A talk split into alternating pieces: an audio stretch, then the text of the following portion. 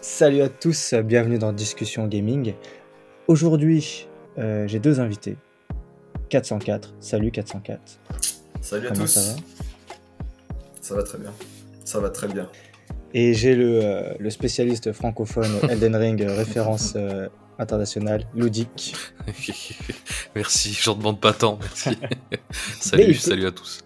Il, il peut parler d'autres sujets que Elden Ah Ring. oui, Ce soir, on va parler d'un sujet plus large, qui est euh, eh bien le, un petit peu la dématérialisation du, du jeu vidéo et, euh, et le futur euh, que ça augure pour le jeu vidéo. Premier, euh, je ne présente pas plus mes invités, hein, on n'a plus le temps, vous êtes déjà connus, donc voilà, pas eu la peine de vous présenter. Ludic et 404, euh, allez voir leur chaîne, c'est tout ce que je peux vous dire. Premier, premier sujet de, de- de ce podcast, donc la dématérialisation et l'émergence de la dématérialisation. Savez-vous en quelle année euh, est né Steam, par exemple? Plateforme Steam. Je dirais 2010, mais je suis pas sûr. D'accord, 2010 pour 404. Euh, un peu avant, moi j'aurais dit peut-être 2006, un truc comme ça. 2006 Eh bien, euh, c'est Ludic qui est le plus proche. Ah. C'est 2003. Qu'est-ce que j'ai gagné? Euh, Il n'y a, il y a pas de lots dans cette chaîne, il n'y a pas de budget a pas assez de pour des budget. lots. Euh, non, non, non. Euh, je vais demander, je vais demander à mes amis de Namco Bandai une, une figurine Elden Ring. Bon. non, mais ouais, c'est 2003 et, euh, et, euh, tout ça pour dire et pour lancer un peu le sujet, c'est que euh, le jeu vidéo dématérialisé, ça existe depuis très longtemps. Ça existe depuis près de 20 ans. Donc euh, ça date pas d'hier. Est-ce que vous, aviez, par exemple, euh, toi, euh, Ludic, tu avais en tête que le démat, c'était si vieux? Euh, non, parce que déjà je suis pas, ça fait pas longtemps que je suis un joueur PC. Encore, je me qualifie pas trop de joueur PC. Je suis vraiment un joueur, console. Donc non, non, clairement pas. Moi, les premiers jeux des que j'ai dû acheter, vraiment, ça se compte. C'était assez récent. Hein. Franchement, ça doit être euh, 4-5 ans. Euh, Ouais, quelque chose comme ça. Avant, euh, non, ça me serait même pas venu à l'idée de, de- de- déjà de prendre un jeu PC, encore moins un jeu des maths. Donc, euh, D'accord. assez surpris que tu me dises que, que ça date de d'aussi longtemps en fait. Et ouais. Et, euh, et toi, euh, 404 Pas trop surpris dans le sens où j'ai souvent vu dans les magasins les, les versions PC qui se vendaient, où c'était genre juste un CD que tu mets dans euh, l'ordi et qui s'installe, donc c'est juste un programme finalement. Et le CD, il sert déjà plus à grand chose à ce moment-là, donc tu te dis, est-ce qu'il n'y a pas déjà une forme de dématérialisation là-dedans? Hmm, Tu veux dire que la dématérialisation commencerait au fait que tu n'as plus besoin de mettre le CD dans euh, le PC ou la console pour jouer. C'est ça, parce que. Tu te dis que là, il y a déjà... Parce que ouais, souvent, tu avais un code dans euh, la boîte. Une fois que tu avais Mm. utilisé le code, et ben, le CD servait plus à grand chose à part à réinstaller le jeu si tu l'avais plus, je crois. Mais une fois qu'il était installé une fois, et ben, tu- il servait plus à grand chose. Ouais. C'est pas faux, ouais, il y, a- il y a certains jeux tu- que tu pouvais jouer sans le CD-ROM, donc euh, on peut le voir comme une forme de, de dématérialisation, euh, effectivement. J'avais pas pensé à ça. C'est ça- c'est Mm. intéressant. Et, euh, et Steam, tu vois, euh, bon, ça date de 2003. Je sais pas si le service était opérationnel dès 2003. Mais euh, tout ça pour dire que ça fait bien 15 ans qu'il y a du jeu dématérialisé et que c'est plutôt les PCistes qui en, en ont eu l'habitude. Moi, perso, j'ai euh, j'ai un compte Steam avec des centaines de jeux qui datent de, de plus de 10 ans. Ouais. Euh, T'as joué à combien dessus? euh, alors, mon premier jeu Steam, je sais pas ce que c'est. Ça doit... Premier jeu Steam, ça doit être, euh, être euh, Half-Life 2, je pense, ou quelque chose comme ça. Euh, donc des jeux Valve, logique. Portal aussi. Euh, Portal, j'ai eu comme ça. Counter-Strike, tu vois, il y a des choses comme ça qui... que j'ai, qui datent vraiment de- d'il y a longtemps. Donc, euh, c'est surtout des jeux Valve et après, ils se sont ouverts à, à autre chose.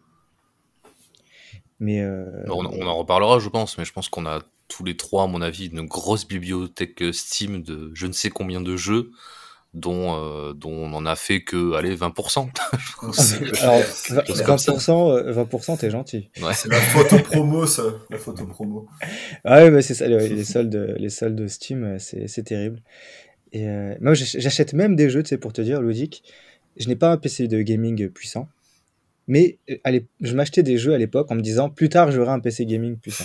Mhm. Il est, il est en solde, il est à 2 euros. Je sais que là, je peux pas le faire tourner. Mais bon, allez, un petit Alan Wake pour 2 euros, ça vaut toujours le coup. Tu vois, et bon, j'ai j'ai pas- j'ai toujours pas le PC pour le faire tourner. Je me remercierai un jour. Mais voilà, plus tard, un jour, quand j'aurai un PC gamer, je pourrai y jouer, j'aurai une bibliothèque euh, euh, comme ça, à dispo. Ce qui aurait pu être le cas du Steam Deck d'ailleurs. Voilà. On bifurque un peu, mais, euh, mais Ah, ça aurait pu être euh, la solution. Ça aurait pu être la solution. Ouais. Apparemment, c'est pas foufou. C'est ça. Ah bah, ça fait un peu Switch, euh, Switch mal faite, Ouais. mais avec la bibliothèque Steam. Donc euh, c'est intéressant. Ils ont Et, peut-être vu un peu gros. ouais. Je voulais euh, aborder un autre sujet avec la, la- justement, et je vais vous poser des questions sur le- la culture du jeu des maths et du PC. C'est-à-dire que dans le PC, il y avait, une, cu- il y avait quelque chose qui était ancré et qui n'existait pas sur console, mais qui existe depuis euh, la nuit des temps quasiment sur PC, ou depuis qu'Internet existe. C'est le patch. Hmm. C'est le fait de patcher les jeux, parce que sur PC, il y a toujours eu des patchs. Euh, Counter-Strike 1.3, 1.2, 1.4, 1.5, il a évolué avec son temps. C'est un jeu qui a évolué. Sur console, quand on a un jeu, depuis, ça date d'il y a, on va dire, 10 ans que les jeux peuvent évoluer, mais avant, il était sur la galette et c'était le jeu complet, fini, et il ne changera pas. Tout le monde a le Mm. même. Mm. Et ça, c'est une culture qui est arrivée petit à petit euh, sur console, mais qui existe depuis euh, longtemps sur PC. Est-ce que vous, euh, là, comme ça, vous avez des, euh, des exemples de jeux qui, pour vous, ont changé à, à cause de, de patchs qui, qui ne sont pas les jeux qu'ils étaient alors, le jour de leur sortie, et c'est marquant? Je pense que beaucoup déjà de, de jeux en ligne, étant donné que à l'époque c'était plus facile de jouer sur PC en ligne que sur console. C'est vrai que pour, Ouais. pour la PS2 c'était une sacrée galère. Je, je crois que j'ai jamais réussi même. Et à partir de ce moment-là, vu que c'était des jeux qui étaient faits pour être dans la durée, ça paraissait cohérent de faire des patchs peut-être. Je pense notamment à, par exemple à WoW. Je sais pas, j'ai Ouais, commencé avec ça, son premier jeu en ligne sur PC, il me semble. Et ouais, on- tout le temps des, des mises à jour euh, tous les mois, quoi. D'ailleurs, on ne compte pas le nombre de, euh, de- de- d'extensions qu'a World of Warcraft. Et qui en a encore euh, aujourd'hui, je crois. Ouais, Ludix, tu voulais dire euh, quelque chose? Ouais, ouais, donc tu demandais euh, si- s'il y avait des jeux, euh, s'il y avait des jeux qu'on trouvait, euh, qui avaient été changés avec les patchs. Moi, je dirais euh, tous les jeux aujourd'hui, en fait. Aujourd'hui, c'est Oui, ça. euh, ça s'est démocratisé. euh. Alors, le premier qui me viendra en tête comme ça, c'est No Man's Sky, qui C'est est une sûr, ouais, un exemple euh, chaotique et qui, voilà, qui est devenu un autre jeu au fur et à mesure des patchs qui sont sortis. Mais aujourd'hui, tous les jeux sont comme ça et ça a des bons côtés et des mauvais côtés. Le bon côté, c'est que dans le cas de No Man's Sky, on peut avoir des très belles histoires de jeux qui sont complètement éclatés à leur sortie et qui Mhm. deviennent des bangers absolus au fur et à mesure des patchs. Mais il y a aussi euh, ce côté de se dire, je pense pour certains développeurs, et ça on a pu le voir sur des jeux comme Cyberpunk ou Assassin's Creed Valhalla ou euh, Dying Light 2 plus récemment, euh, des développeurs qui se permettent de sortir des jeux qui sont à moitié finis, certainement en se disant en arrière-plan, bon, bah au pire, si c'est pas complètement fini, s'il y a des bugs, on pourra toujours Mm. faire des patchs pour arranger les choses. Donc au moins avant quand il n'y avait pas les patchs et qu'on achetait euh, la galette euh, toute faite euh, comme tu dis, on savait ce qu'on achetait. Mm. Et la promesse d'avoir un produit complètement fini. Aujourd'hui, on n'est plus très sûr. Et euh, c'est une des dérives, je trouve, de, de, ce, Ouais. de cet aspect des maths euh, des patchs.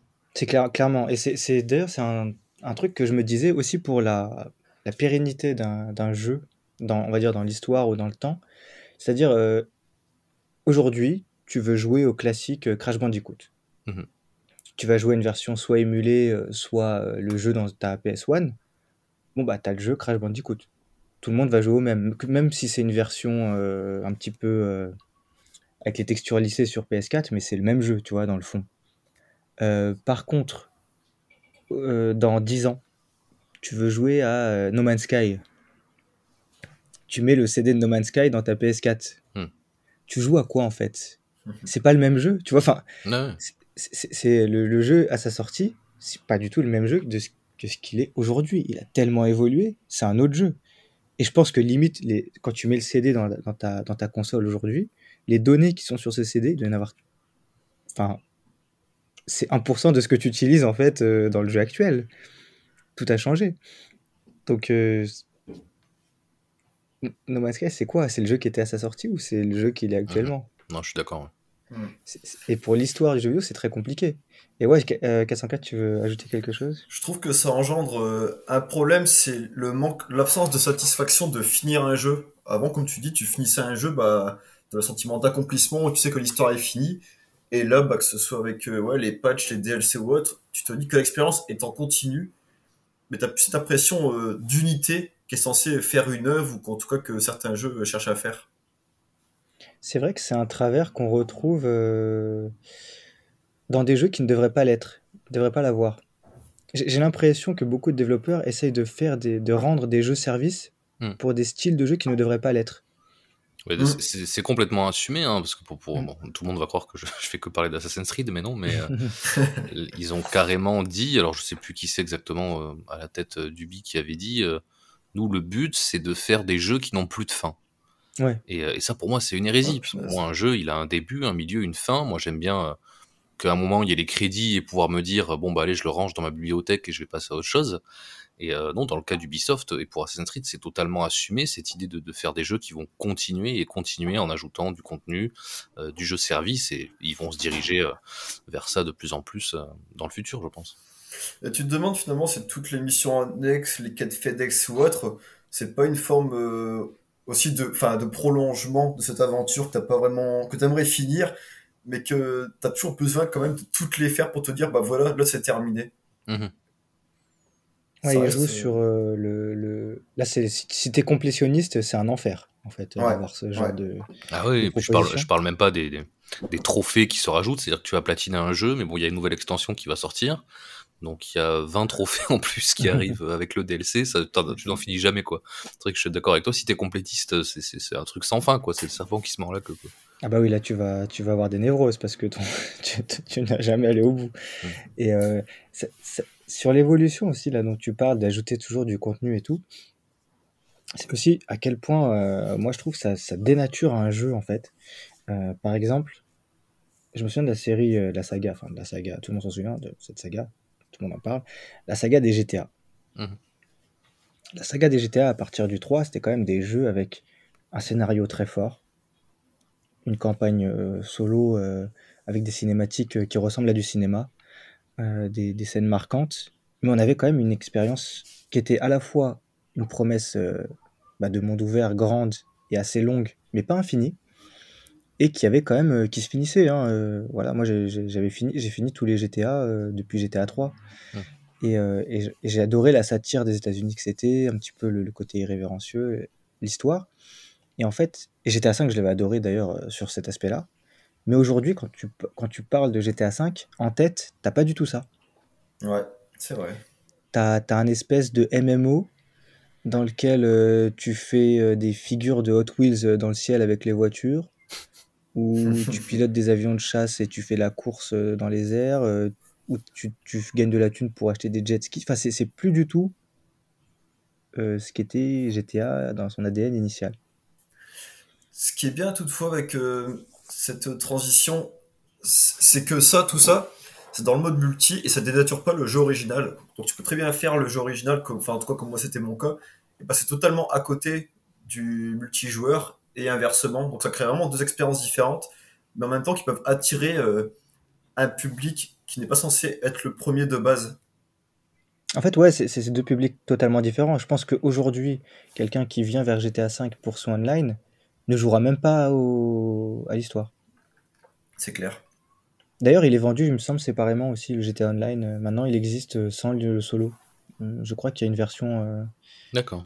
À 10 euros où tu joues juste à la version en ligne, en fait. en plus, tu as un énorme décalage entre le mode solo et multi, dans le sens où même ton personnage, tout ton stuff et tout, il est même pas incorporé dedans. Non, bah oui, il y a une. presque aucun lien. Des fois, tu as des personnages qui reviennent, mais le propos du, du solo, et euh, enfin, ce qui est marrant, c'est que tout ce que critique GTA V dans sa satire des États-Unis, de la consommation, du capitalisme, etc., il le devient lui-même dans le GTA Online. Ah oui. J'ai même peur qu'on ait un syndrome un peu, euh, un peu fut avec euh, FIFA, si tu veux. Mmh, C'est-à-dire que ça. brasse tellement d'argent maintenant, cet aspect online de GTA ou même de Red Dead Redemption pour, pour Rockstar que tu te dis est-ce qu'ils vont pas au final tout miser là-dessus et commencer petit à petit a totalement délaissé les expériences solo qui, qui maîtrisait qui maîtrisait si bien pour faire le parallèle avec FIFA euh, fut à tout, euh, tout centralisé. Il n'y a plus eu aucune évolution autour au niveau des mécaniques de jeu, du mode carrière, ce genre de choses. J'espère qu'il va pas se passer euh, la même chose avec Rockstar, parce que voilà, ils sont tellement forts sur le, le, le fait de raconter des histoires et de créer des, des modes solo éblouissants que voilà, j'espère qu'ils vont pas se faire happer par ce, ce côté. Ah oui, parce que c'est c'était un studio qui avait des, des, jeux solo avec des, avec des ambitions démesurées. Hmm. Red Dead Redemption, euh, le 2, en, termes de, travail et d'ambition de, ce que c'est de monde ouvert, c'est incroyable.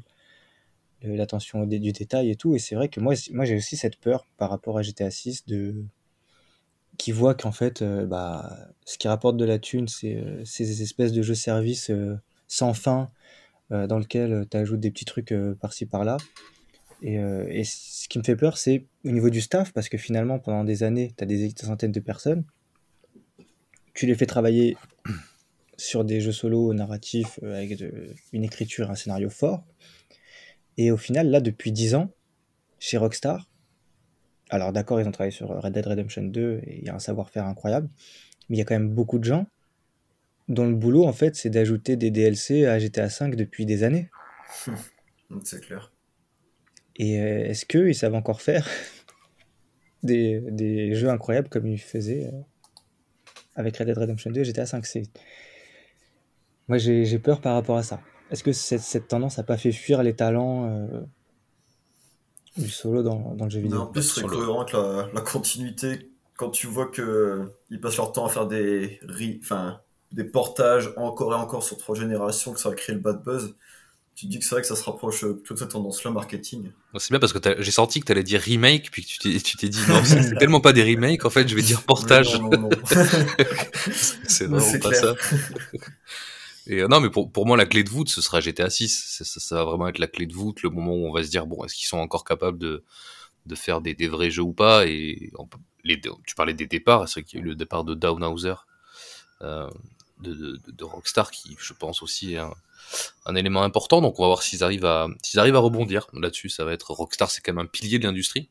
À côté de beaucoup d'autres studios maintenant qui voilà qui c'est ce genre de studio euh, ben, comme un From Software euh, maintenant aujourd'hui qui qui euh, qui, qui trace des lignes si tu veux dans le jeu vidéo que, le, exact. pas mal d'autres studios suivent ou pas. Donc ça va être important, ça va être important mine de rien. Ils ont juste à faire un bully. Un bully 2. oui, ou même quand tu vois Max Payne 3, c'est un chef-d'œuvre, donc c'est voilà ce genre de jeu. Ah, c'est clair. Tu, mais t'imagines, Ludic, un, un From Software qui dériverait vers le jeu service? Ah, ouais, non, ce serait. Non, non, ça... je, je, prie pour que ça n'arrive jamais. Ça serait un cauchemar. Et, euh, et là, ouais, et là, et là Rockstar, moi j'ai peur. Bon, après, ça peut, on peut aussi se dire que. Euh, ils vont se servir d'un modèle économique vertueux ou euh, le, un modèle. Euh, le modèle GTA V online sert à financer euh, des projets ambitieux à côté. Ça peut aussi être ça. Prions, prions. Ça peut aussi être ça et j'espère faire euh, que Rockstar fait ça. On verra. C'est vrai que GTA 6, ça va vraiment être le l'étalon. Enfin, ça va, ça va nous en dire plus euh, sur ça. C'est 2025, je crois, en plus. Ah, ça, je sais pas. Ça va être une arlésienne, GTA 6. J'ai déjà eu la date de, du prochain God of War là, qui, qui vient de sortir, ça m'a suffi. ça m'a remis des batteries, je peux attendre la date de sortie de GTA 6 là. Ça va. Ouais, ouais, non, je pense que celui-là, faut pas l'attendre. Faut, faut, faut, il un jour il sera là, et puis voilà. Il faut pas être dans... Parce que là, c'est vraiment quelque chose qui va être euh, loin dans le temps. Je voulais revenir sur un truc que tu avais évoqué, euh, Ludic. Hmm. Euh, quand on parlait là, on a parlé beaucoup des DLC, des jeux qui, qui n'arrêtent pas d'avoir d'être abreuvés en contenu. Je vais parler des, des, des patchs, encore une fois, mmh. des jeux qui, qui sortent pas finis. Parce qu'effectivement, avec cette, euh, cette culture du patch, qui avant n'existait pas dans la console, comme je disais avant, euh, là tu prends un jeu PS2, tu le mets dans ta PS2, tu as le jeu fini, nickel, pas de bug. S'il a des bugs, bah, il, toutes les, versions du jeu ont, ont, des bugs et tout le monde les connaît. Mais sinon, voilà, il est comme ça. C'est le jeu tel qu'il est, dans le marbre, on va dire. Gravé dans le marbre. Euh, aujourd'hui, ouais, avec les jeux qui ne sont, qui sortent pas finis, et cette culture du, de, bah, on va patcher plus tard. Mm. Est-ce que déjà les dates de sortie, là, on a parlé de dates de sortie, et bah, finalement, elles sont caduques, ou bien elles ne veulent plus rien dire. C'est-à-dire que c'est une date qui est choisi euh, par une équipe marketing ou par un planning, euh, ouais, un planning marketing avec des impératifs parfois des actionnaires. On l'a vu sur Cyberpunk. Mhm. Et en fait, c'est pas du tout la date à laquelle le jeu sera prêt. Et les développeurs le savent. Et les testeurs le savent. Et les journalistes le savent. Et les joueurs le savent. Parce qu'on le savait aussi pour Cyberpunk. Mm. Va Pas se mentir. Si tu suis un peu l'actualité, moi j'avais fait une précommande. Je l'ai annulée euh, très vite. Bah oui. Je, je savais qu'il fallait pas y jouer quand il sort. Et qu'est-ce que ça. Tu vois, enfin, est-ce qu'aujourd'hui vous faites encore confiance aux, aux dates de sortie? Et est-ce que vous avez envie de jouer à des jeux Day One? Moi, je me dis que une date de sortie, c'est plutôt euh, la date de la fin de l'attente. C'est plus euh, tu achètes, tu vas, tu vas pouvoir enfin essayer un jeu fini. C'est plutôt euh, ça y est, je vais pouvoir enfin, enfin l'essayer, mais on verra. Donc moi perso, j'achète jamais Day One. Je D'accord. des vidéos, j'attends, et un jour je lance. Ah, Surtout qu'il y a tout intérêt à attendre vu que le jeu sera moins cher quelques mois plus tard. En plus. Il y a une autre chose ça, avec ça, c'est aussi, moi j'ai l'impression que si tu joues au jeu Day One, tu sais que tu vas jouer à la pire version de ce jeu. Ah ouais, euh, C'est vrai. moi c'est bon, moi c'est terminé Day One. hein. C'est vraiment j'ai eu un, un virage, euh, une vrille euh, là, ça, le, le- toute la le petit continuum qu'il y a eu là, Cyberpunk, euh, AC Valhalla, Dying Light 2 euh, m'a définitivement convaincu de ne plus faire les jeux Day One. Et, euh, et c'est compliqué quand on fait euh, l'activité que, que je fais. Moi, bon, voilà, je stream, je propose pas mal de contenu. Donc c'est important de faire les jeux euh, vite, euh, dès qu'ils sortent, quoi. Et, euh, et en fait, je me force maintenant de plus le faire. Mm. Parce que euh, là, par exemple, récemment, j'ai refait Assassin's Creed Valhalla. Je l'avais fait à sa sortie, dans un état pitoyable. C'est-à-dire rempli de bugs, vraiment injouable, c'était horrible. Et je l'ai refait là récemment. Et j'ai eu deux expériences totalement différentes. Parce que j'étais curieux en fait. J'étais curieux de me dire, voyons Mm. comment je vais le redécouvrir deux ans après sa sortie. Et une expérience totalement différente. Parce que bon, il a les défauts euh, qu'on sait, mais j'ai eu l'impression de jouer à un jeu fini. Vraiment un truc avec tout le contenu qui devait y avoir de base dans le jeu. Et, euh, et ça m'a convaincu de me dire, euh, bah, le prochain Assassin's Creed, je pense que j'attendrai facile 4-5 mois avant de le Mhm. faire, parce que je sais que si je le fais à sa sortie, je n'aurai pas un produit, un produit terminé. Ah, c'est fou, tu vois, et j'ai j'ai eu la même réflexion que toi bah, sur Cyberpunk, Mm. où je savais quand il sortait qu'en fait, moi, le jeu auquel je veux jouer sera existera d'ici un an, en fait. Là, Enfin, c'est- d'ici- Cyberpunk, c'est pareil. C'est-à-dire que si tu y joues aujourd'hui, bon, il y a un jeu, il a des défauts intrinsèques, mais tu vas Oui. avoir une version du jeu qui est plus que correcte, quoi. Ah oui, c'est ça, c'est c'est par, par rapport à ce que c'était à la sortie, c'est c'est le jour et la nuit quand même. hein. Et, et je savais, moi, quand il sortait, que bah, aujourd'hui il sort, mais la version que je veux, à laquelle je veux jouer, c'est celle qui va exister dans un an, un an et demi. Mhm. Ce qui est quand même fou qu'on se dise ça, tu vois. Parce que nous, euh, on, est, bah, on est un peu passionnés, on suit beaucoup l'actualité, on, on est averti. Mm. Mais euh, bah, le consommateur, on va dire, euh, lambda, qui n'a pas forcément le temps de s'informer, qui, qui, bah, qui n'est pas passionné, mais ou qui joue à des jeux de temps en temps, ou qui veut. Voilà, bah, est-ce qu'il n'est pas un peu trompé Ah mais si, carrément, carrément.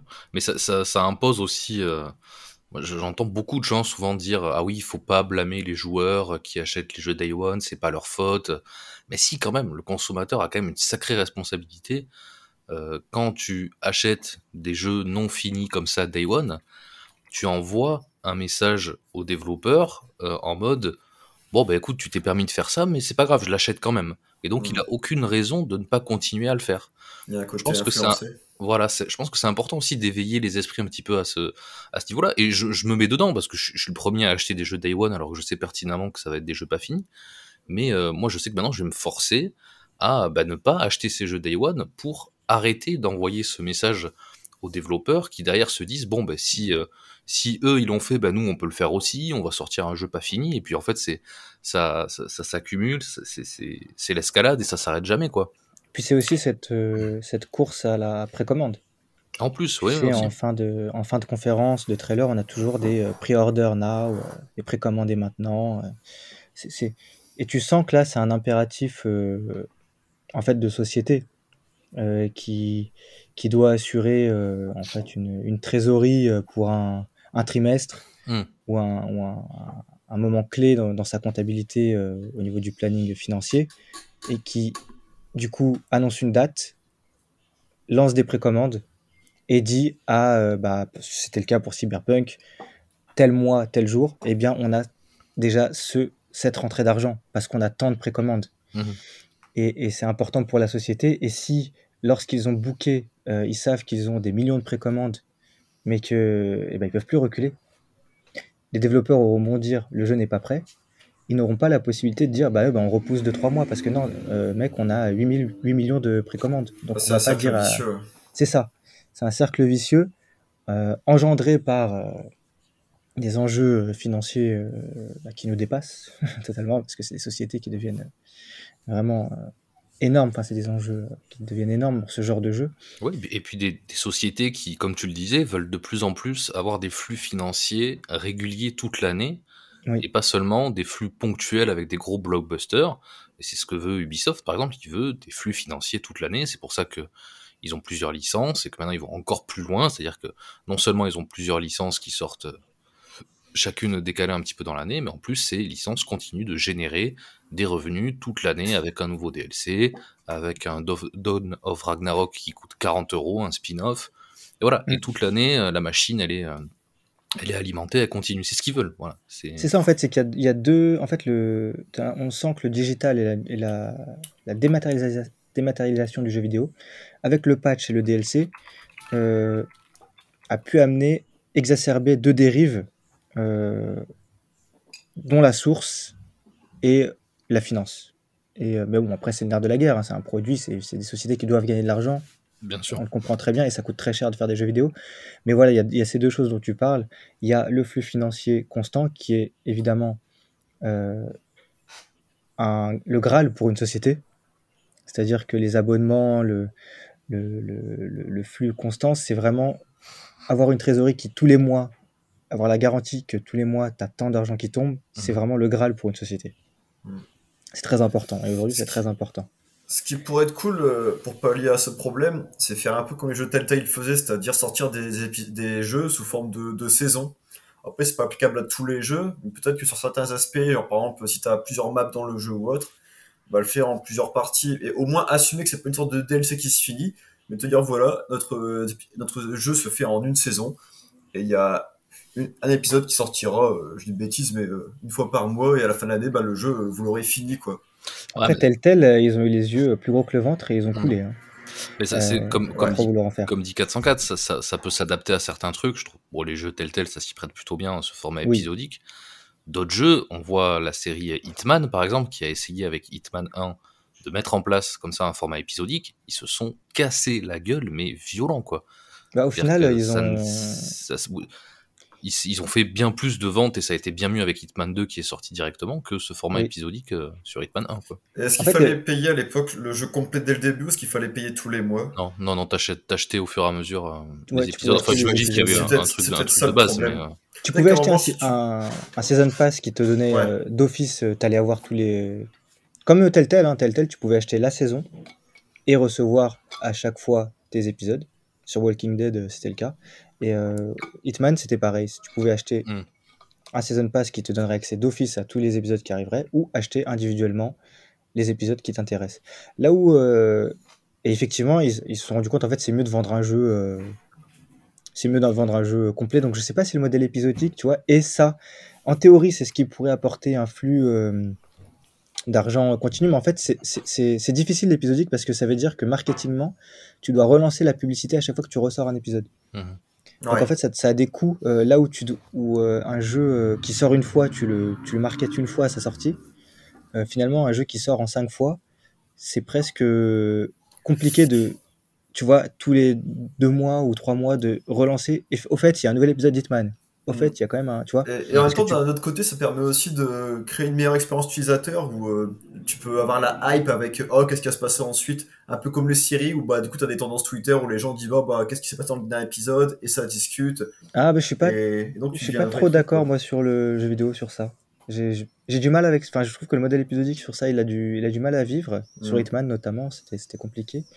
Euh, là où il était intéressant, le modèle euh, épisodique, c'était pour la production. Euh, du jeu en lui-même et sur la manière dont il a été développé. C'est, c'est-à-dire que chaque équipe était en charge d'un niveau, d'un épisode. Ouais. Et ils pouvaient bosser en parallèle. Et du coup, euh, bah, ceux qui étaient en charge des derniers épisodes avaient plus de temps pour peaufiner. Et en plus, s'appuyer sur ce qui avait été fait dans les épisodes précédents. Donc ça Mhm. permettait de... Le problème de ça, c'est que comme tu ne fais pas un jeu euh, d'une traite, tu n'as pas une, euh, une progression au niveau de la difficulté et des mécaniques euh, dans, dans ton jeu. C'est-à-dire que comme chaque épisode doit être indépendant, toutes les mécaniques et toute la difficulté est dans, identique dans chacun des épisodes. Hmm. Carrément. Tu ne fais pas découvrir des mécaniques petit à petit au fil de tes épisodes parce que certains ouais. vont peut-être acheter que l'épisode 5, d'autres vont acheter que le 3. Donc il faut que tu mettes tout à chaque fois. Et c'est- c'est- du coup, il n'y a pas une progression dans Hitman 1. C'est pour ça que Et- c'est pas adapté à tout. euh.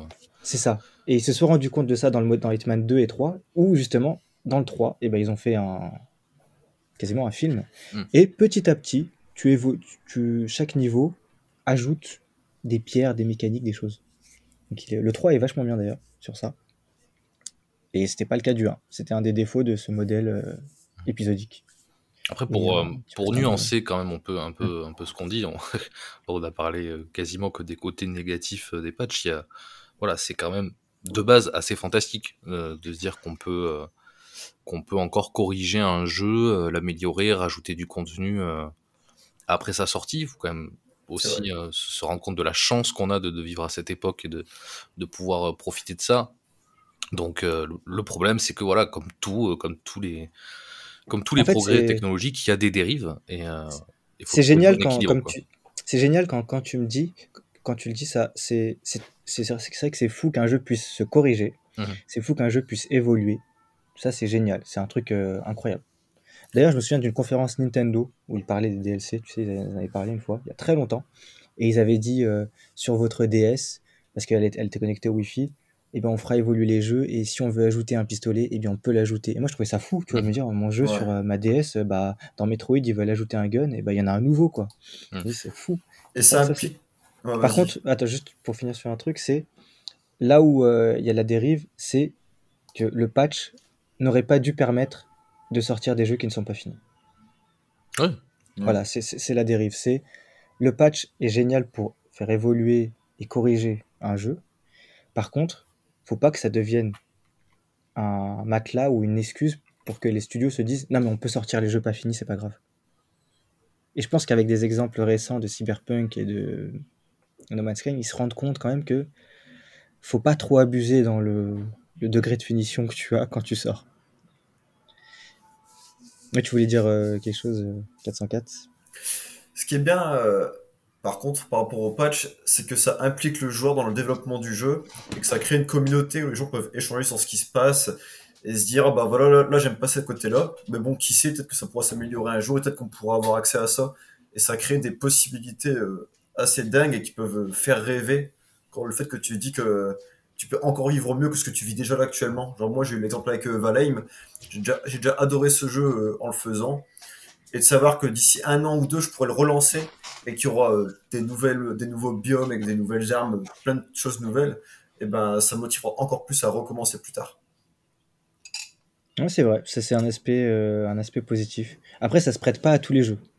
Mais Ah, c'est vrai que c'est ouais, c'est c'est une typologie de jeu qui, ouais, qui, qui peut évoluer avec son temps et, euh, et ça c'est une bonne chose.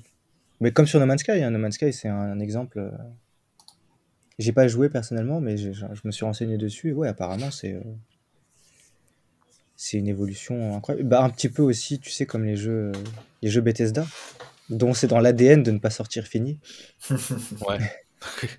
et de et d'être finalement retouché avec la communauté et par la communauté. Bon, enfin, tu vois, là aussi, c'est assez limite parce que Fallout 76, euh, bon, ils ont beau l'avoir retouché, avoir, avoir testé tout ce qu'ils pouvaient, euh, c'est toujours la même dobe. hein, euh, ça aussi, c'est assez limite. hein. Et là, et là, là, et là il y a une- ça m'amène vers un- une autre question et qui peut vous concerner, vous, youtubeurs 404 et, et Ludic. C'est-à-dire que vous, tu fais des tests d'ailleurs, Ludic, sur ta chaîne. Mhm. Tu fais un test le jour de la sortie d'un jeu. Et, euh, et six mois plus tard, ce jeu il est différent.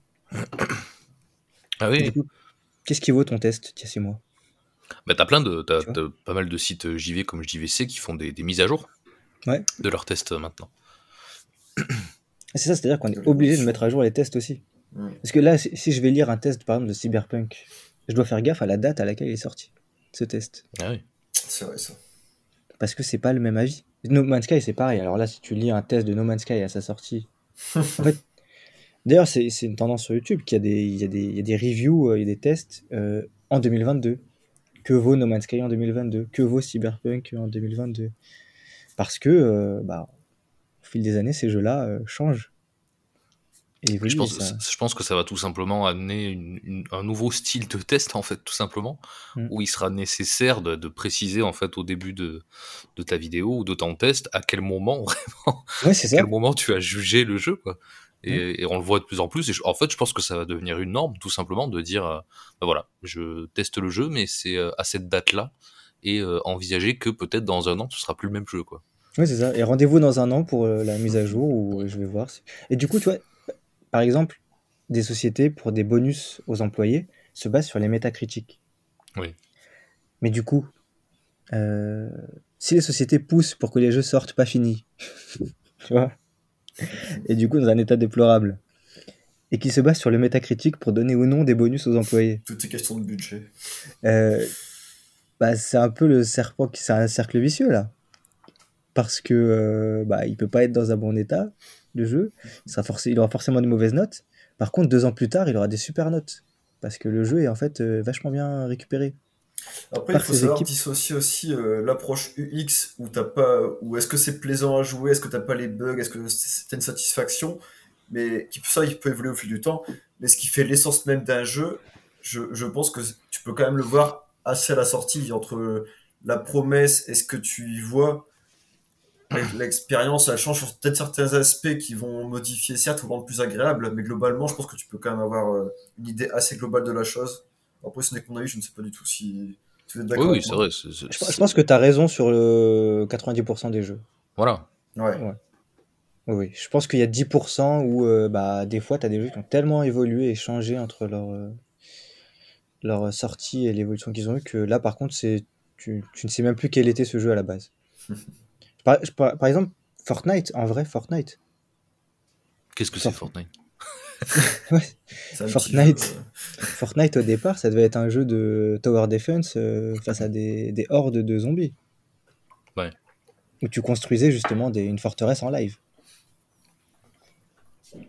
Non, mais oui, non, mais ça, c'est intestable comme jeu. Franchement, si j'avais écrit un test sur Fortnite, mais je sais même pas comment je ferais. C'est. Ouais, c'est.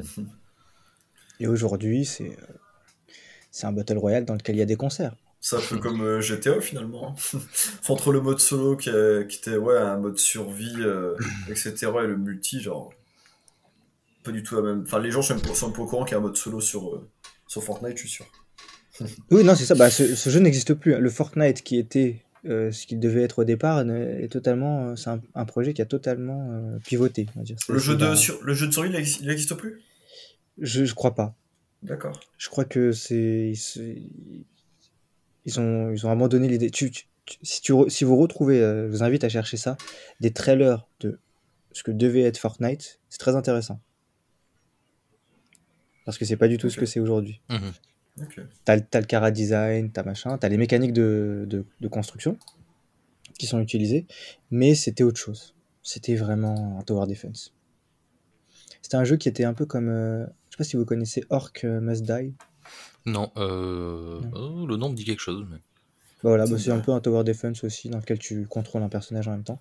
Ça devait être un peu ça. Voilà, donc c'est super intéressant parce que tu vois, finalement, tu as des jeux bah, qui peuvent même euh, changer d'identité euh, au, cours, au cours de leur vie. Qui a- Au final, pour devenir un hit euh, dont tout le monde joue tout le temps, quoi. Je, Voilà. je pense à un truc là qu'on a qu'on n'a pas évoqué, j'y pense Mhm. juste maintenant, qui rejoint complètement cet aspect cet aspect patch, mais du coup là jusqu'à maintenant on a vachement parlé de ce qui se rajoutait dans le jeu au fur et à mesure.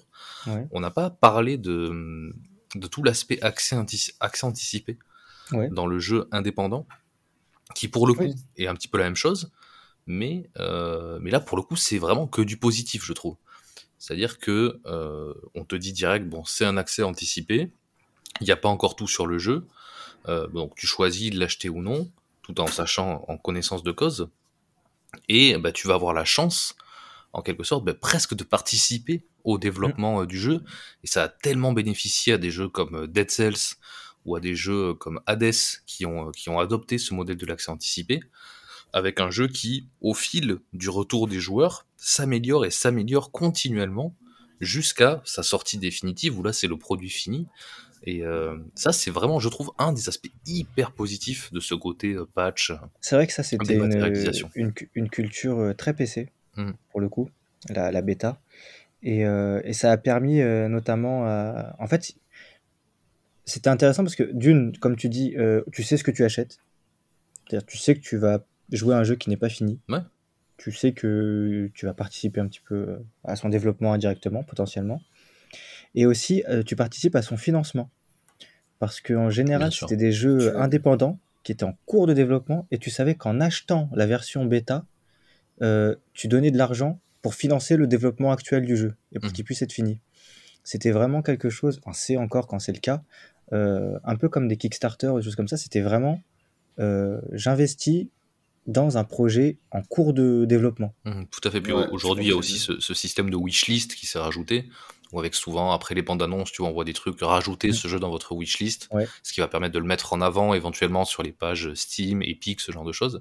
Donc ça prend aussi euh, une importance. Et l'exemple le, plus récent, c'est Verizing, qui est sorti en accès anticipé. Là, pour le coup, un accès anticipé qui est presque un jeu fini, quoi, tellement il est bien. Mmh et euh, non, ça c'est vraiment, ça pour moi c'est que du positif, quoi, bien plus positif que voilà tout, ce qu'on a évoqué jusqu'à maintenant. Quoi. Là c'est un cercle vertueux et, euh, et, au moins il y a de la transparence parce qu'il y a de la transparence et je crois que c'est Subnautica euh, qui, a, qui a pu exister comme ça, mmh grâce aux accès anticipés. Et euh. c'est une des conséquences du démat, quoi. Ça, c'est on, est, on est purement dans le démat pour le coup, et c'est top, quoi. Et, et justement, ça, ça, me permet de rebondir sur un sujet. Après, je te laisse la parole, 404. Euh, c'est bah, que le démat a permis l'émergence du jeu indépendant mmh à grande échelle. C'est-à-dire que d'un coup, le, le, jeu indépendant, tu peux avoir des success stories et des jeux indépendants qui ont des succès euh, colossaux, avec des millions de joueurs. Euh, bah, Hades, euh, Dead Cell dont tu as parlé, c'est des succès indépendants énormes. Mhm. Super Meat Boy, c'est un des premiers à avoir explosé grâce au store en ligne. Et, quand même, le store en ligne a pu éliminer la partie il faut faire un jeu physique, créer une pochette, la distribuer dans des pays, dans les nations. Mhm. Ça a coupé les frontières, ça a permis une distribution internationale de certains jeux. Euh, grâce au démat, tu as des jeux qui. des jeux japonais aussi, notamment, qui arrivaient jusqu'en France alors qu'ils n'étaient pas forcément édités en France, mais tu pouvais les acheter quand même grâce au démat. Enfin, il y a eu plein de choses comme ça aussi qui positives euh, qui ont apporté le démat et qui, qui nourrissent un cercle, un cercle vertueux de, et de création, du coup, aussi. Qui permet des, créations originales. Parce que. Euh, on n'est plus, plus obligé d'éditer un jeu, de le sortir et de, de le distribuer en magasin, ça, ça, qui demande forcément d'avoir un éditeur et d'être gros. Tu as des jeux qui peuvent être faits par deux personnes et, euh, être achetés par parfois des centaines de milliers de personnes. C'est le cas de Super Meat Boy, de Binding of Isaac. Et donc, ouais, ouais c'est effectivement un, aspect euh, vertueux. Et là, 404, je te laisse la porte. Euh, bah, du coup, je vais plutôt reprendre ce que, ce que tu viens de dire là. je trouve que c'est vrai que c'est cohérent avec l'accès à l'information qui, au fil des années, ne fait que se diversifier. Et clairement, c'est un avantage, comme, comme tu dis, où tu as accès à plein de choses qui sont, entre guillemets, obscures, où tu n'as jamais eu accès en façon physique. Et d'autre côté, bah, ça fait que augmenter le, ah, le catalogue. Le catalogue, et comme tout à l'heure on en parlait avec les jeux Steam, qu'on a des listes phénoménales. Mhm. Et donc, tu as tellement accès à plein de choses que finalement, bah, tu sais plus à quoi jouer au bout d'un moment. C'est vrai que l'offre est exhaustive en termes de jeux vidéo. On peut pas dire le contraire. C'est euh, plus que jamais. Et il faut souvent attendre aussi euh, peut-être des reviews, je sais pas, ou... parce qu'il y a tellement aussi de jeux qui sortent sur Steam, euh, qu'ils sortent entre guillemets de nulle part et qui sont pas finis, mais tu sais pas trop s'ils vont être patchés ou autre, que des fois bah ça fait, ça t'es un peu plus réticent à, investir dans un jeu que tu ne connais pas, parce que tu dis ça peut être tout ou rien un peu. Et bah, bah justement sur l'offre exhaustive, on va, on va y revenir en fin de fin d'émission. On y arrive bientôt. Je... Mais avant ça, je voudrais juste pas qu'on parle encore une fois, de deux, trois petits sujets qui fâchent, euh, liés au démat, et pour savoir votre avis dessus. Euh, l'émergence des free-to-play et des pay-to-win. Cette tendance. Voilà. C'est deux, deux, choses différentes. Un free-to-play ouais. et un pay-to-win. Par contre, un, free-to-play peut être un pay-to-win. Voilà, exactement. Voilà, c'est ça. C'est pas... Mais un free-to-play n'est pas forcément un pay-to-win. C'est ça. C'est important de le signaler. Mais voilà, l'émergence de ce type de phénomène, qu'est-ce que, bah, Ludic, quel est ton, ton regard là-dessus? Bah, Pour donner deux exemples bien distincts qui parlent de Switch, je comparerai un, un Genshin Impact mhm. avec un, un Diablo, euh, Ouais, c'est ça son nom. c'est presque Voldemort de prononcer son nom là. et euh, voilà, c'est bon pour avoir joué à Genshin Impact, c'est euh, c'est un gacha mmh. bon, avec aussi bon, les dérives du gacha, voilà, qui te poussent forcément un moment à la consommation. Mais bon, là, c'est ton choix. Mais tu peux Est-ce que tu peux expliquer le, le, le, gacha rapidement, en deux mots euh, bon, Vas-y, explique-le toi, parce que je suis pas forcément. Euh, non, moi, je ne serais pas le, la bonne personne pour le faire, justement. Ouais, je ne saurais pas le définir euh, ce que c'est exactement. C'est un jeu dans lequel tu as, de, voilà, as des, as des loot box pour débloquer certains personnages. Et bah, soit tu as de la chance et, euh, et, tu tombes sur les, les personnages avec 5 étoiles ou, mmh ou, alors tu pas de chance et tu débloques celui avec 2 étoiles, mais tu peux aussi euh, payer pour avoir un peu plus de, un peu plus de contenu. Un peu plus de, voilà. Donc c'est un jeu dans lequel il y a une randomisation du loot voilà. qui fait que tu reviens pour tester ton facteur chance à chaque fois. Voilà, je pense que c'est une bonne définition. Ok, d'accord. je, je, te laisse continuer sur. Euh, et, euh, et, donc, euh, voilà, moi, ce, ce côté-là, je l'ai pas trop ressenti dans Genshin Impact, si tu veux. C'est-à-dire que okay. j'y ai joué quand même, ouais, j'ai bien dû y jouer une bonne cinquantaine d'heures. Et à aucun moment, j'ai ressenti ce besoin de devoir payer pour progresser ou pour pouvoir prendre mon pied. Euh, au contraire d'un Diablo Immortal, alors j'y ai pas joué personnellement parce que je suis pas du tout Diablo, mais bon, au retour de beaucoup de gens, euh, c'est quasiment impossible d'y jouer sans dépenser je ne sais combien euh, pour avoir un build, un build décent. Pardon, donc voilà, euh, pour, pour bien définir, bah, c'est ce que tu as dit, hein, tu as free to play, tu as pay to win. Et tous les free to play ne sont pas pay to win. mais C'est ça, à l'exemple que tu donnes de Genshin, c'est que tu peux jouer, avoir une bonne expérience sans mmh. mettre un euro. Exactement. Si tu mets de l'argent, ce sera peut-être, tu vas peut-être améliorer ou booster ton expérience, mais c'est pas nécessaire pour apprécier le, jeu. Et à l'inverse, tu as Diablo, dans lequel si tu ne payes pas, vraisemblablement, et même d'ailleurs le problème c'est pas forcément de payer pour jouer, parce que on va dire tu, tu prends un free-to-play mais il faut mettre 10 euros à un moment, bon bah, c'est pas si mal, c'est pas méchant, tu vois. Euh, ce qui est inquiétant dans Diablo Immortal, c'est les sommes que tu dois mettre. Euh, on entend parler de, de, centaines de milliers d'euros de certains joueurs. Hmm. Euh, là, ça devient chaud. C'est-à-dire, euh, c'est pas. Euh, tu vois, moi par exemple, j'ai eu un. Ouais, Rocket League euh, gratuitement. Bon, mettre au bout de. J'ai joué beaucoup. après des, des dizaines d'heures de jeu, mettre 5 euros pour ajouter 2-3 voitures qui me plaisent, ben, je me suis dit, bon, bah, c'est ma manière aussi de, de payer le jeu et de rétribuer les, les, développeurs, tu vois, c'est pas... Il y a aussi une question de, de, balance entre le temps joué et la somme investie, je pense, qui est important. Ouais, d'une part, et d'autres, bah, ça me faisait plaisir d'avoir ces, ces, trucs en plus pour, mon pour prolonger mon expérience, et c'était pas nécessaire du tout à, pour profiter du jeu. Mmh Là où euh, dans, dans, Diablo Immortals, on met des mécaniques en place et volontairement des freins sur le joueur qui le forcent à payer. C'est-à-dire que là, vraiment, on, on, on, tronque des mécaniques de gameplay et des, des équilibrages pour forcer à l'achat. Bah, c'est là qu'entre en jeu toute une notion euh, d'éthique, en fait. Voilà. Euh, et je conseille vraiment la, la vidéo de, de, Gags euh, à ce sujet qui en a, qui en a très très bien parlé. Euh, sur le fait qu'aujourd'hui, il y a des gens dont c'est le métier, c'est quand même assez, assez toxique, je trouve, assez, assez malsain, dont c'est le métier de trouver des moyens de te faire dépenser de l'argent c'est-à-dire de créer des mécaniques qui vont te pousser à dépenser de l'argent, à avoir envie d'acheter cette, cette loot box en plus, ce coffre doré, ce truc avec, avec des trucs qui pètent dans tous les sens. Voilà, c'est, faut le savoir aujourd'hui, il y a des métiers comme ça du jeu vidéo, du marketing, des gens dont le seul métier c'est de, euh, bah, de te faire dépenser de l'argent dans des loot box. c'est ça. Et, et là, l'éthique rentre en jeu, quoi l'éthique et en plus ça dénature euh, parfois de l'excellent travail euh, de développeurs en termes de gameplay. Mmh Parce que apparemment Diablo Immortals c'est pas un mauvais jeu hein. en termes de jeu pur, c'est mmh. plutôt un non, bon et puis attention pour nuancer toujours ce qu'on dit, je pense que c'est important. Il y a aussi des gens qui trouvent que t'as pas forcément besoin de dépenser tant d'argent pour prendre du plaisir. Voilà. D'accord. Ça existe déjà, aussi. Quoi. Voilà. Donc c'est d'une, ça veut dire que peut-être il y a des équilibrages. Mmh. Et, et c'est pas un mauvais jeu dans ses mécaniques de base, tu vois. Mais là où c'est pervers, c'est justement quand tu, tu parles de ces métiers un peu. euh, je sais pas comment on peut les appeler. euh, Market, c'est du marketing ou c'est. euh, ouais, ça, pour moi, c'est plus que du même que du marketing Ça là. tombe dans euh. le dark pattern. Ouais, c'est ça. C'est c'est plus sur des, mé- c'est, tu vois, c'est du- des mécaniques de casino, mhm. Ouais, c'est ça. des mécaniques de, de Ouais. jeux d'argent. Euh, donc ça va, c'est plus du marketing, c'est même. C'est euh, un autre nom bien précis hein, euh, pour l'avoir entendu. Je l'ai plus en tête, mais. euh, Ouais, voilà. Parce que, parce que moi, je fais du marketing euh, au travail et je fais pas ça. ouais. mais, mais, euh, mais ouais, ça, pour moi, ça va. C'est c'est presque plus.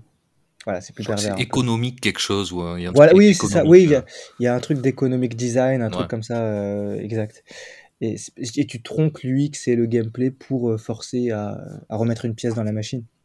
Mm. Ouais, le problème, c'est quand tu penses à, à ta thune à toi avant de penser à l'expérience utilisateur. Voilà, là, le problème, c'est que ça dénature des jeux. euh, et là, des gens qui ne sont pas forcément avertis, encore une fois, parce que même si le consommateur a toujours sa responsabilité et son libre arbitre, hein, personne ne les force non plus à mettre de l'argent hein, dans ces jeux-là. Il y a des mecs, euh, les baleines qui mettent 100 000 euros dans Diablo, personne ne leur a mis un, un pistolet sur la tempe pour le faire, mais Mm. ils se sont laissés avoir par des mécaniques un peu vicieuses. Euh, et Le bah, danger, c'est pour les plus jeunes aussi. voilà, C'est ça. Le danger, c'est plus, plus vulnérables. c'est-à-dire que parfois, quand tu télécharges un free-to-play, tu ne le sais pas, mais tu es en train de rentrer dans un casino. Et c'est là que c'est vicieux. Mhm. Parce que, euh, parce que tu vas te retrouver face à des, des- des mécanismes bien vicieux. Et tu parlais des plus jeunes. Euh, Il y a énormément de jeunes qui jouent à FIFA Ultimate Team, à FUT, Mhm. euh, qui est un système de loterie globalisé de cartes, où de temps en temps tu fais des matchs. Et aussi, de, enfin, ça, ça, ça, ça- ça fait rentrer des tonnes de mécaniques en fait, euh, du capitalisme FUT. En fait, c'est un peu le l'agrégat, la, la, la représentation de, tous de tous les travers presque, parce que tu as de la spéculation, Mm. puisque tu achètes des, t'espères acheter et trouver des cartes que tu revendras plus cher. Tu as, l'aspect euh, roulette de casino, où tu ne sais pas ce que tu vas avoir à chaque fois. Et en plus, euh, chaque année, tu repars à zéro. Mm. Tout ton argent investi ne sert plus à rien. Non, mais c'est exactement, les travers euh, de ce que tu dis du, du joueur de casino. Quoi. C'est vraiment, Ouais. euh, tu peux faire le parallèle parce qu'il est tellement, euh, tellement vrai que c'est exactement ça. hein. C'est ça, c'est la machine à sous et, et tu retires à chaque fois. Et c'est ça, et ce qui est dangereux, c'est ça, c'est que il y a beaucoup de parents, je pense que quand ils achètent FIFA à leurs enfants, ils savent pas qu'ils ont fait rentrer leur fils dans un casino. Mais C'est ça, c'est ce qu'on disait tout à l'heure, c'est qu'on on n'est pas tous égaux euh, vis-à-vis de ça. Il faut quand tu quand tu penses à ces systèmes-là, euh, il faut que tu penses pas que à toi qui est assez averti sur ces sujets-là, mais aussi penser à celui qui ne l'est pas, euh, qui n'a pas l'œil pour forcément voir à quel point c'est c'est toxique et à quel point voilà il y a des mécaniques qui te poussent à dépenser. Donc c'est en ça aussi qu'on a qu'on a une responsabilité. Et c'est là aussi que les PEGI importent. Mhm. Alors, effectivement, il y a peut-être aussi une responsabilité à un moment euh, dans la distribution? Tu vois, par exemple, un FIFA, je pense pas qu'il soit interdit aux moins de 18 ans. Non non non, je pense Mm. pas. non. Pourtant, c'est interdit pour un mineur de rentrer dans un casino. Ouais. Voilà, donc c'est- et, et c'est des choses. Mais par contre, euh, il me semble que le mode fut est interdit dans certains pays d'Europe où, euh, où il y a des législations contre. Ouais, je en pense qu'en Belgique euh, c'est assez sévère à ce niveau-là. Ouais, il y, y a des pays où là, ils, ont, ils commencent à, à agir par rapport à ça. Mais c'est vrai que c'est- difficile à déceler, hein, parce que pour un organisme de, de censure ou de, de classification, se rendre compte qu'il y a un monde, un mode un peu vicieux qui te met des mécaniques payantes, tu vois, c'est- c'est c'est- c'est long, c'est sur la durée que tu t'en rends compte. Oui, et puis euh, ça, c'est pas non plus la totalité du jeu forcément, tu vois. Donc Oui, c'est tu, peux faire abstraction de FUT, hein, tu peux acheter FIFA. Moi, j'ai- j'ai- je joue à FIFA sans jamais mettre un, le nez Ah. dans, dans FUT. Mais du coup, est-ce que tu pénalises tout le jeu Euh, ça, ça veut dire aussi pénaliser les, les gens qui ont, qui ont travaillé sur le jeu, mais pas forcément sur ces systèmes-là? Donc c'est- c'est c'est pas simple pour ces C'est organismes. très compliqué. Mm. Ouais, c'est très compliqué. C'est euh, c'est pour ça que c'est très dur à, à légiférer ou à, et à sanctionner, ou à- même dans un test, tu vois. tu- dans un test, tu vas pas t'attarder non plus que sur le mode FUT, parce qu'il y a tellement de choses aussi dans FIFA. Ouais. Il y a d'autres choses qui sont intéressantes. Enfin, c'est c'est assez compliqué à, à juger.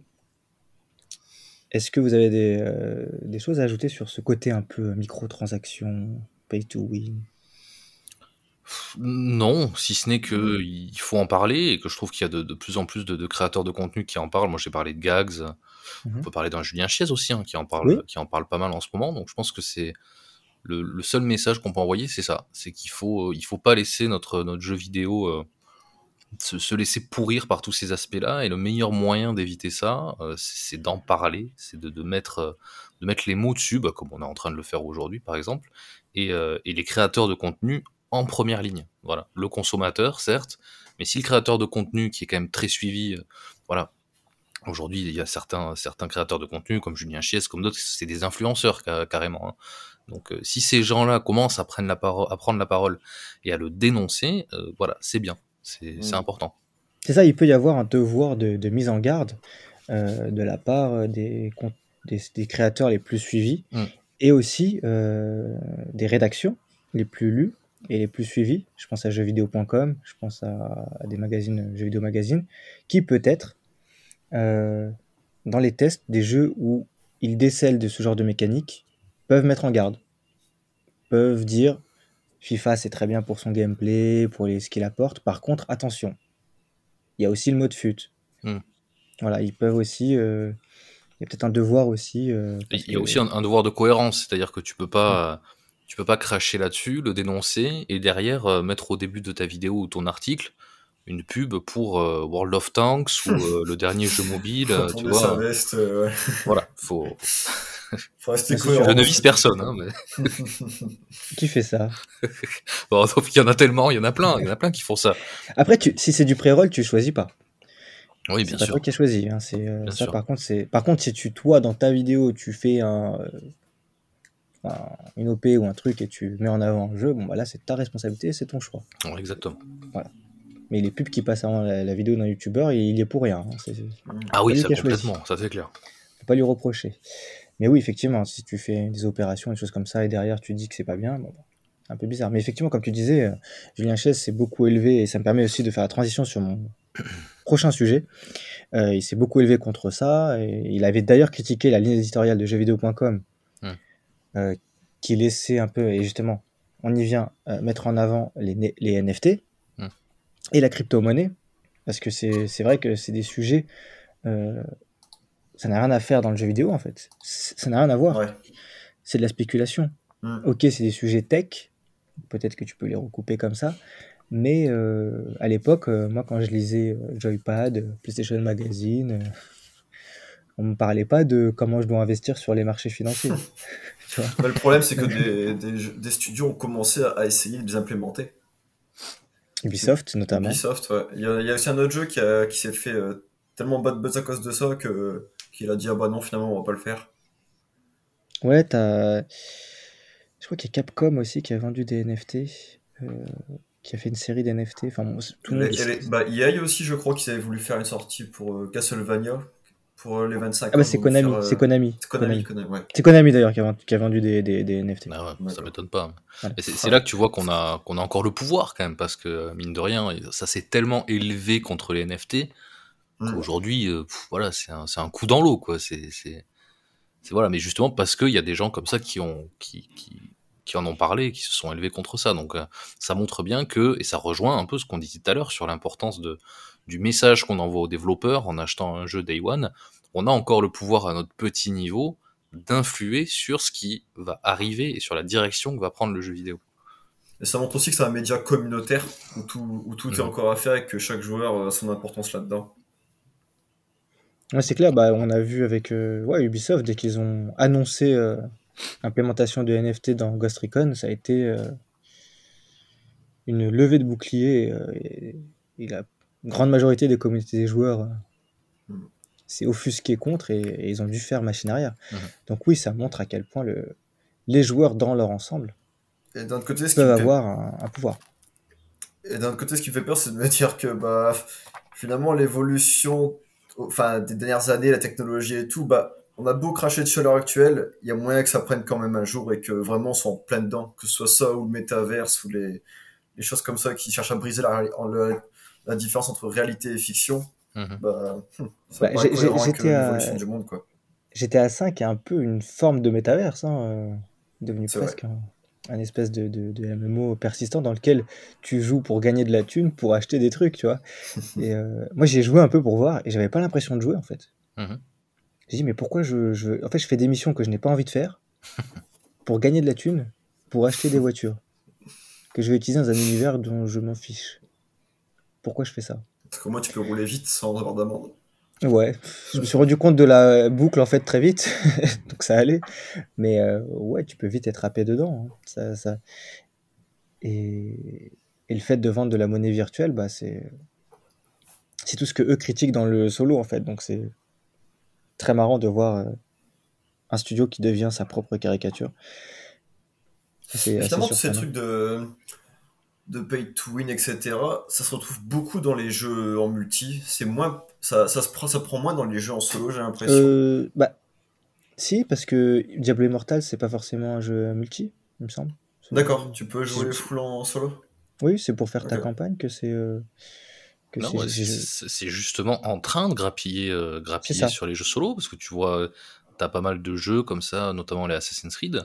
Et Tu puis, peux euh, acheter dans la boutique avec la monnaie virtuelle Ouais. des niveaux, progresser plus vite, c'est gagner de l'expérience plus rapidement. et puis euh, même euh, Ouais. Gran Turismo, hein, Gran Turismo, euh, Mm. tu Ah forcément, tu parler, peux mais jouer avec d'autres joueurs, mais, euh, mais c'est le solo qui est freiné par euh, les microtransactions en fait.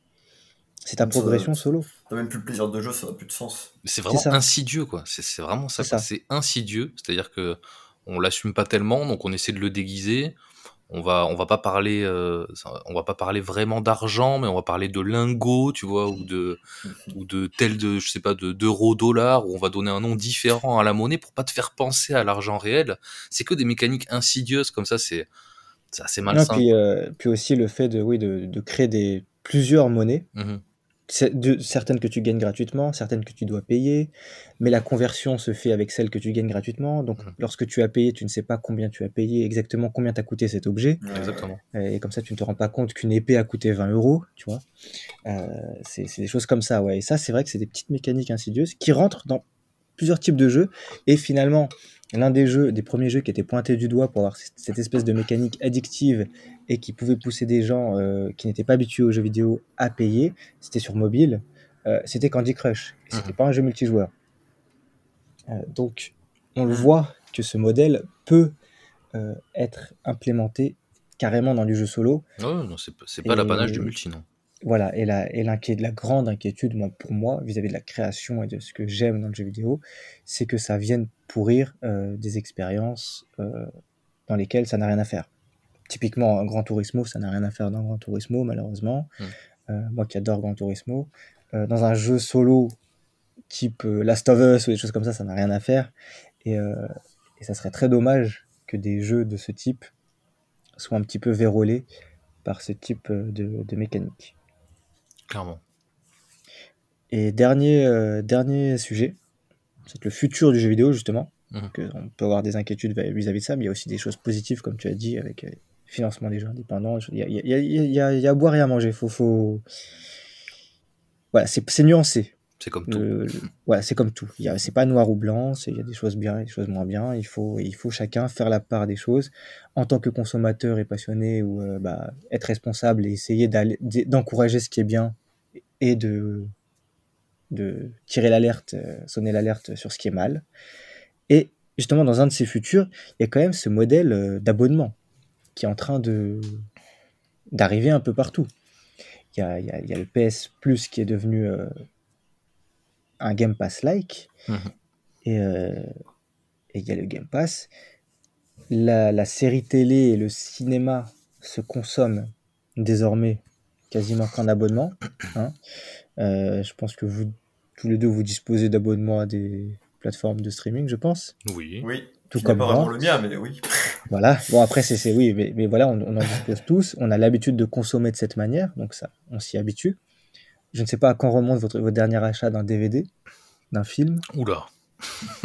Voilà. Un CD Un CD, pareil pour la musique. hein. Je, je me demande quand est-ce que vous avez acheté votre dernier album, mais tout ça pour dire que, insidieusement, encore une fois, ou petit à petit, parce que c'est pas forcément un vice, on s'est habitué à consommer des médias différemment, et ça arrive aussi dans le jeu vidéo. Et euh, qu'est-ce qui est, quelle est vous votre vision là-dessus, sur cette arrivée du, de l'abonnement et du catalogue de jeux vidéo qui se Mm. profile et qui est déjà présent? Moi, j'aime beaucoup parce que ça permet de découvrir euh, des jeux indés qui sont finalement mis au même niveau que les jeux AAA. Tu as plus Mhm. cette notion de bah, lui est plus cher, donc euh, peut-être que c'est un meilleur jeu. C'est t'as le catalogue et tu choisis. Et après, tu peux découvrir des, des pépites, tu essaies plein de choses et tu vois ce qui te plaît, ce qui te plaît pas. C'est plus adapté à, à, ce que toi tu aimes, on va dire. Bah, tu as, le développeur de, de, Shredders, qui est un jeu de surf, qui est sur le Game Pass, euh, qui justement disait que le Game Pass était une chance pour les développeurs indépendants. Pour ça. Parce que sans doute ça lui a permis de financer son, le développement de son jeu et que ça lui a donné une exposition qu'il n'aurait pas eu s'il n'était pas dans le, Game Pass. Donc effectivement, euh, sur ce point-là, c'est 100% euh, positif, mm. tant pour les créateurs que pour les euh, consommateurs.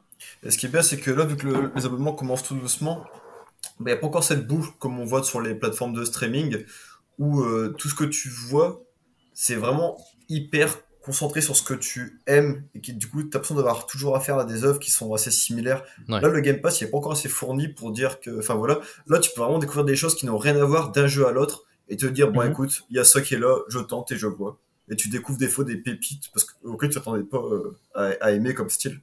C'est vrai d'ailleurs moi sur euh, pour pour ça sur le Game Pass, je vais essayer là, euh, je les ai téléchargés, je les ai découverts grâce au Game Pass c'est euh, deux jeux euh, d'enquête japonais. T'as AI Somnium File, qui a l'air d'être un concept de fou. Mhm.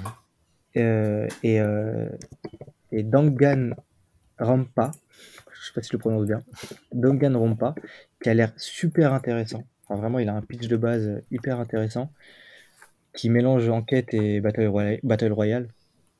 Et, ah. Et ça, ça a l'air fou. Et c'est justement des jeux que je vais essayer grâce au Game Pass. Donc tu vois, là, pour le coup, euh, c'est euh, effectivement sur le côté découverte, c'est que du plus du côté euh, consommateur. je pense que ce qui apporte, c'est vraiment de garder le côté aussi aléatoire où t'as pas juste un boucle de confort et que vraiment, comme tu dis, tu, tu vois des choses que tu n'as jamais entendu parler et, tu, et, ça pique ta curiosité. je pense que pour des... c'est pas grave si t'aimes pas. Ouais. Mais je pense que pour des typologies de joueurs comme nous, qui sommes passionnés, c'est génial. Ouais. Tu vois. Ouais, puis je suis totalement d'accord avec 404 sur le, côté. Euh, le Game Pass, c'est pas encore euh, le, le, syndrome euh, algorithme YouTube qui te propose toujours les mêmes vidéos, les mêmes mhm. trucs en fonction de ce que tu regardes. C'est pas, c'est ça, ça reste assez éclectique. Tu peux jouer à plein de jeux différents. Et, et voilà pour ce qui, pour ce qui concerne notre thème de futur jeux vidéo et des maths, c'est quand même un outil formidable, le Game Pass. C'est exceptionnel ce que ça a amené au monde du, jeu indépendant. Alors après, comme on a dit jusqu'à maintenant, il y a des côtés positifs, des côtés négatifs. Le côté négatif, c'est peut-être cette dilution du jeu, c'est-à-dire qu'il y a tellement de jeux qu'on passe de l'un à l'autre sans forcément mm. euh, profiter à 100% euh, d'un jeu en particulier. Mais, euh, mais bon, à côté de ça, c'est tellement Enfin, c'est fou, quoi. Moi, des fois, j'hallucine de me dire que je paie ce service 9 euros par mois et que je vais pouvoir jouer à, je sais pas, Starfield, par exemple, ou même le, prochain Hollow Knight, quoi, Silksong. Bah, je vais y jouer Day One euh, gratuitement. Alors, pas gratuitement parce que je paye un abonnement tous les mois. Non, tu payes. C'est gratuit si vous payez. Mais euh, voilà. mais, mais ça paraît assez fou de se dire que tu peux faire tous ces jeux Day One euh, sans, bah voilà, sans avoir à rentrer ton code de, de carte. On est, plus, on est plus aux autours de 15 euros pour le Game Pass Ultimate quand même. Oui. Notamment, je me dis, même si tu payes euh, tous les mois, bah, au pire, même si tu joues pas, tu, tu, donnes, tu contribues quand même à financer les AD. Et rien que pour ça, bah, c'est pas dérangeant. Finalement, quand tu vois le nombre de jeux auxquels tu as la possibilité de jouer, pour 15 euros, tu dis, bah, ça va. Franchement, les streaming, on va sur la hausse des prix. Mais moi, je trouve que. Même, même si, même si c'est 15 euros par mois, c'est tellement, encore tellement rentable, quoi. Je veux dire, en ah oui, non, proposition, c'est insane, quoi. Mais c'est justement, moi, la, la question que j'aurais pour vous, est-ce que vous n'avez pas peur que s'habituer que nous, tu vois, de la même manière qu'on le fait pour la musique et pour le, film, c'est pour ça que je vous ai demandé quand est-ce que vous avez acheté un DVD, un, album, c'est qu'on ne le fait plus du coup. est-ce que, est-ce que euh, vous n'avez pas peur que ça dilue la valeur d'un jeu? C'est-à-dire que aujourd'hui, d'ici quelques années, mentalement, ça va être impossible pour nous de mettre plus de allez, 50 euh, euros dans un jeu. Moi, je, suis très naïf là-dessus, mais j'y crois pas. Je, sais, il y a plein de gens qui disent ouais, bon, le, matériel, le fait d'aller acheter euh, son jeu en magasin, d'avoir le CD, ça va disparaître.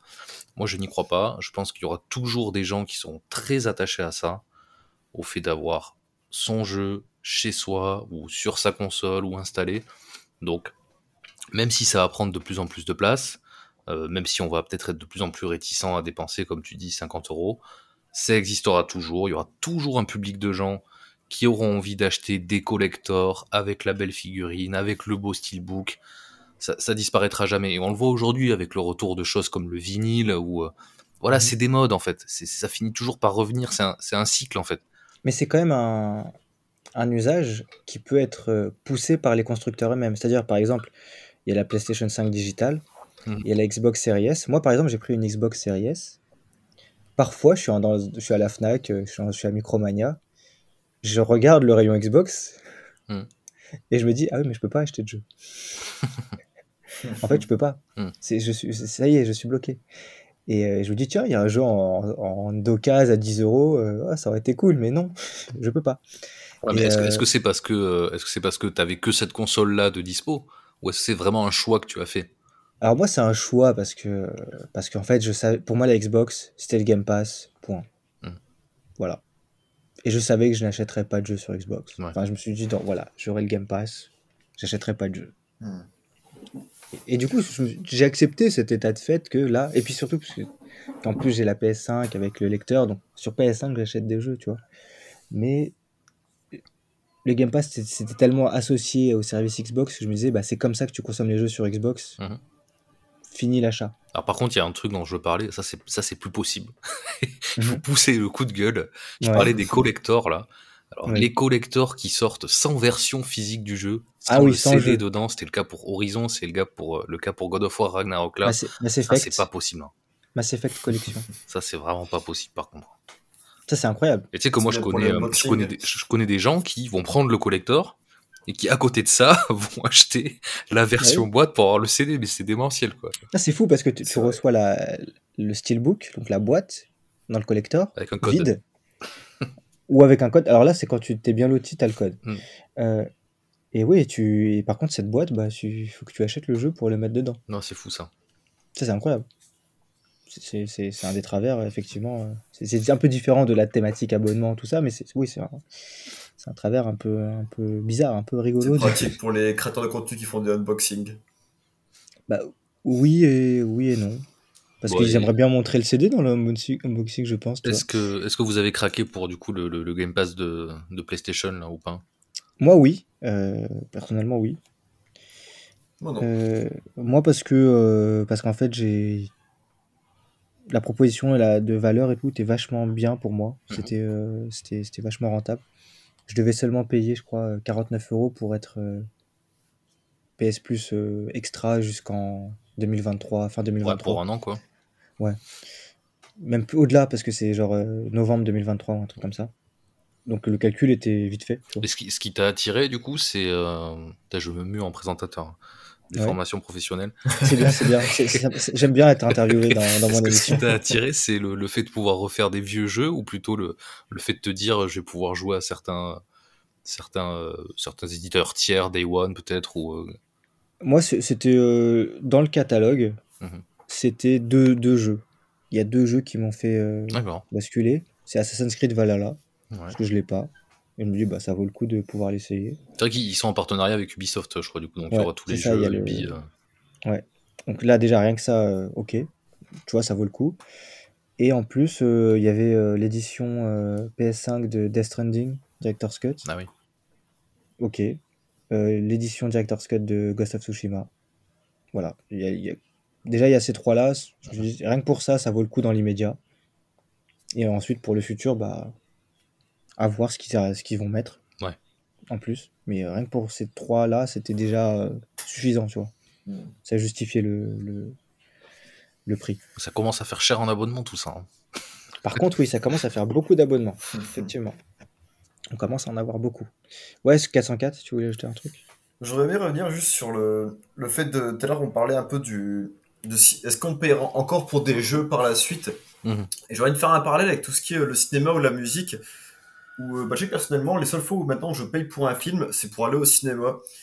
Et je me dis que d'ailleurs, enfin, en fait, je suis plus prêt à payer, pas simplement pour l'œuvre en elle-même, mais aussi pour tout ce qu'elle implique, pour le, pour l'expérience que tu vis quand tu vas à, quelque, à un événement ou que tu sors de chez toi. Et je pense que c'est dans, peut-être dans ces retranchements-là que le jeu vidéo pourra se, se perpétuer aussi en Mais version le, euh, non, le problème euh, quoi. du, le problème du jeu vidéo, c'est que l'expérience qu'il a à proposer pour te faire sortir ou justifier un, un ticket d'entrée, ça serait la salle d'arcade ou les choses comme ça, tu vois. Mais c'est des, C'est limité, ouais. c'est des, ouais, c'est des, tu vois, à Paris, Après on a la tête dans les nuages et, euh, et voilà quoi. après la- les salles de LAN ou Pokémon Go, a bien, bien, bien fait aussi. Ou le côté événementiel, effectivement, mais bon, c'est une autre Hmm, expérience. Mais euh, peut-être, peut-être l'expérience VR, Ouais, bah ça, ça se démocratise un peu à peu, ça. Ouais. je je t'as, y en a pas mal sur l'île. t'as des, t'as des parcs d'attractions où des, où il y a des salles de VR absolument incroyables qui là justifient vraiment le ticket d'entrée. Donc, par Euh, exemple. parce que c'est des choses où vraiment tu es traqué, toi, où tu marches dans un, dans une, dans une- dans un grand hangar qui est, qui est très grand et du coup tu te déplaces physiquement Mhm. en VR, mais dans un truc qui fait des centaines de mètres et, euh, et tu pourras pas le faire chez toi. Euh, donc là, ça, ouais, c'est Ouais. c'est- c'est- c'est effectivement justifié. Mais c'est. Moi, ce qui me. Alors, ce qui m'inquiète, ou c'est pas, c'est pas que ça m'inquiète, mais je me questionne, c'est euh, la rentabilité de ces services. Est-ce que ça vaut le coup que. pour eux? Ouais, est-ce que vraiment euh, c'est rentable à ce prix-là, sachant qu'un Netflix n'est toujours pas rentable et qu'il est à 15 euros Ah. par mois? Euh, donc, je me demande ça. Après, toujours pareil, c'est parce qu'il n'y a pas encore la concurrence. Donc là, vu que c'est le début, ils font bien. Et après, quelqu'un trouvera une idée pour démocratiser ça. Et ça se fera Ce qui m'a ce qui m'a rassuré par rapport à ces modèles, d'un point de vue financier, c'est euh, ce qu'a fait Microsoft avec Forza Horizon D'accord. et, euh, et son accès anticipé payant en achetant les DLC. Parce que du coup, ils ont réussi à vendre euh, à plus de 4 millions de personnes qui étaient abonnées un accès anticipé, Mhm. Alors que ces personnes-là, s'ils attendaient 4 jours, l'auraient eu dans le Game Pass. Je, je le sais, j'ai payé. Graphique aussi a payé. Voilà. Je- je- je- Ah, Parce qu'en fait, on s'est dit, bah, travers. ouais, non, en vrai, non, parce que je, je trouvais que ça vaut le coup parce que tu auras tous les DLC. On revient encore sur le sujet des DLC. Ouais. Euh, mais, euh, mais ça valait le coup parce qu'on disait, bon, on a tous les DLC. Par exemple, ce qui est très marrant, c'est qu'on a payé. Donc, on a tous les DLC, mais on n'a pas le jeu. C'est-à-dire que si on se désabonne, on ne profitera pas des DLC qu'on a payés. Bah oui. C'est très très bon. Mais je me suis dit, là, franchement, le, le, le- move financier, il est, Il est il juste génial, tu vois. Parce que tu, tu fais un abonnement et tu tires quand même 49 euros aux gens, tu vois. Et euh, je pense que là, euh, PlayStation a dû être rassuré aussi. Ils ont dû se dire, on peut peut-être faire un Game Pass-like parce qu'on peut faire ça avec nos exclus, tu vois. Mhm. On peut faire des espèces d'accès anticipés payants, on peut faire des choses comme ça encore. Donc, euh, donc ils peuvent se retrouver, ils peuvent tomber sur leurs pattes avec ce genre de, de manœuvre. Euh, donc, euh, bon, Ouais, je sais pas, au, niveau de la rentabilité, je, je sais pas du tout. Il faudrait, il faudrait avoir les chiffres exacts. Moi, je les ai pas. Pour nous, c'est impossible à dire. Ouais. On n'a pas les. De notre... On, on- on s'avancerait si on, si on disait quoi que ce soit. C'est, on ne sait pas. En tout cas, ce que je vois, c'est que le problème, là, là, on parlait tout à l'heure un peu de la VR, c'est que les prix pour la session de jeu, je trouve ça assez, euh, assez fou. Et donc, bah, c'est sûr que, certes, euh, vu le prix qu'on met, bah, eux, ça les finance, mais derrière, bah, tu dis que, enfin, moi, je suis personnellement, le prix me rebute pas mal aussi. Et donc, euh, peut-être qu'ils perdent de l'argent de, l'argent de ce côté-là, quoi. C'est compliqué comme équilibre à trouver. Et, euh, et sur ça aussi, bon, non, c'est pas exactement sur ça, mais il y a récemment l'implémentation du Game Pass dans les télés euh, Samsung, Ah ouais. donc du, du jeu vidéo sans console, purement en streaming. Ouais. Est-ce que vous pensez que c'est un des avenirs du Il y en a qui pensent, euh, ouais, beaucoup, c'est l'avenir du jeu vidéo. Bon, on voit ce qu'a donné Stadia, honnêtement. Euh, c'est un peu pareil que, que ce que je disais tout à l'heure sur, sur la disparition du, du matériel. Je pense que, je pense que ça existera, que ça prendra de la place, cet aspect jeu streaming, mais qu'il y aura toujours un public qui aimera avoir sa console de salon, sa manette euh, en main euh, PlayStation, euh, et puis ce- ce- cet aspect euh, streaming dont on parle, ça repose quand même énormément sur la sta- une connexion stable, Ouais, moi c'est là que c'est. Clair. on- ne serait-ce qu'en termes de fibres, euh, on n'aura pas, ce sera pas stable à 100% avant 10, 20 ans, je pense facile. Donc euh, il peut s'en passer des choses hein, d'ici là. hein, donc euh, Ouais. Moi c'est moi c'est là que ça me que je suis rebuté, c'est en fait je veux. Alors certes, même quand tu as une console, tu dépends d'une connexion pour jouer quasiment. Mhm. hein. mais ouais, effectivement, sur la stabilité, ça, c'est moi, c'est le, le frein. Et, je préfère quand même, personnellement, avoir une console physique chez moi. Et j'ai bon espoir qu'une PS6 existera et qu'une Xbox Series 2 existera aussi. Mais que l'option streaming prendra de plus en plus de, de part. Effectivement, ça a transformé le modèle dans le, cinéma et la, enfin, la série et la musique parce que c'est des choses qui nécessitent pas la même bande passante. Euh, dans le jeu vidéo, quand même, il y, a une histoire d'input, de, de réaction, de, tu vois, qui fait que c'est quand même. Euh, ouais, ouais, il y, a tellement d'autres paramètres. il y a un côté incarnation aussi, dans le fait où c'est toi le personnage, c'est c'est mm. toi qui fais vivre l'œuvre. C'est pas quand tu écoutes une musique, quand tu regardes un film, c'est pas toi qui le fait, qui le fait vivre. Tu vois ce que je veux dire Là, c'est tout un autre rapport. Donc c'est ouais, non, c'est quelque chose qui va pas déjà pour moi qui ne sera pas majoritaire et puis qui ne sera pas stable avant avant des années quoi. puis je serais curieux de voir euh, bah, cette implémentation dans les télé Samsung du Game Pass, mm. le taux d'usage d'abonnement et de voilà. De... Mm. Ce serait très intéressant d'avoir le pourcentage d'abonnés qui n'ont pas de console euh, Xbox ni de PC. Tu vois. ça impliquerait des gens qui ont acheté une télé sans avoir de console avant de le faire. Parce que sinon, quand tu prends une télé avec le Game Pass dedans, c'est que la télé doit être sacrément chère. Et donc, faut, faut, être, faut savoir ce que tu fais. quoi. Bah, ce sera juste une application. Hein. Tu sais, c'est juste une application de streaming. Hein.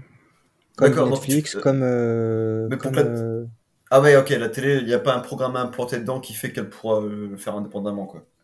Non, c'est juste qu'elle a l'appli Game Pass Xbox préinstallé. D'accord, d'accord. Comme euh, tu as une télé que dedans, tu as Netflix, tu as, hmm. Amazon Prime, tu as machin. Voilà, c'est pareil. Donc c'est à voir. C'est pour Microsoft essayer d'avoir un marché plus large, qui va bien au-delà du parc installé de consoles, mhm. à voir le taux d'usage et d'utilisation. Parce qu'on a vu, avec Stadia par exemple, que même si le service était béton, parce que Stadia en termes de, de performance, c'est incroyable. Vraiment. C'est-à-dire que tu ouvres Google Chrome, tu joues à Cyberpunk. C'est ouais. c'est un truc de fou, tu vois. Et ça marche super bien. Je l'ai testé, ça marche super bien. Par contre, effectivement, d'un point de vue marketing et tout, ça a mal été brandé, ça a mal été euh, après, je, trouve que c'est quelque chose qui colle plutôt bien avec euh, Xbox et avec ce qu'ils ont envie de faire avec le Game Pass mhm. et leur mentalité, leur, système économique qui repose pas comme PlayStation sur euh, la valeur euh, des exclus, voilà, un public totalement différent. Donc pour, pour Xbox, je trouve que ça colle bien. Voilà, c'est quelque chose qui, fonctionne plutôt bien. C'est clair, c'est clair. eh bien, je crois que sur ce dernier mot de Ludic, on a, on a fait le tour de ce vaste sujet. Est-ce que vous avez, y aurait une dernière chose à ajouter Moi, c'est ok. vidéo? Qu'est-ce que dernière question du coup pour conclure Est-ce que vous avez confiance dans le futur du jeu vidéo? 404 Je me dis que les choses évoluent et que tout est une continuité logique et que finalement vu que tout le monde est un peu impliqué dans tout ce qui se passe dans le monde, que c'est juste ce qui doit se passer arrivera quoi.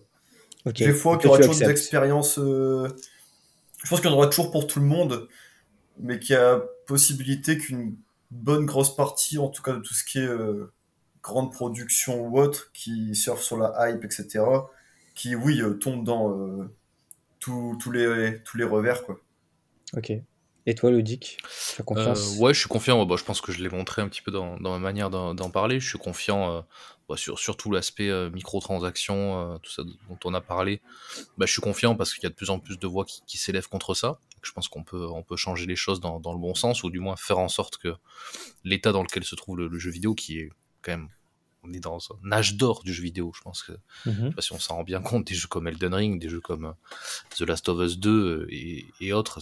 Voilà, on est dans une période assez fascinante quand même. Après, on, a l'impression que non, parce qu'on est tellement dans, dans une ère de la critique facile, euh, du Twitter, de tout ça, que on pourrait se dire que non, mais euh, quand même, on est dans un âge d'or. Et, euh, et, donc, d'où l'importance de réussir à garder, à garder ça. Donc ça, je suis plutôt confiant là-dessus. Et sur tout l'aspect des maths, bah, je suis confiant aussi, parce que comme le dit 404, je pense qu'il y aura toujours un public pour tout. Un public pour le démat, un public pour le, pour celui, comme je disais, qui, aime avoir son, sa boîte chez lui, son, son, jeu sur, sur sa console, son collector. Donc euh, voilà, je pense qu'il y en aura toujours pour, pour tout le monde. Donc je suis très confiant. D'accord. Bah moi, je suis un peu comme vous. Je pense que on va vers une euh, démocratisation absolument euh, monumentale du, du jeu vidéo et que avec la multiplication euh, des expériences et des types d'expériences et des manières de pouvoir jouer différentes, c'est-à-dire que tu peux jouer sans, con- sans console, avec, euh, en streaming, et donc euh, des manières de consommer différentes, eh bien tout le monde y trouvera son compte et trouvera son jeu, en fait, à. Il y en aura pour tous, voilà, Mm.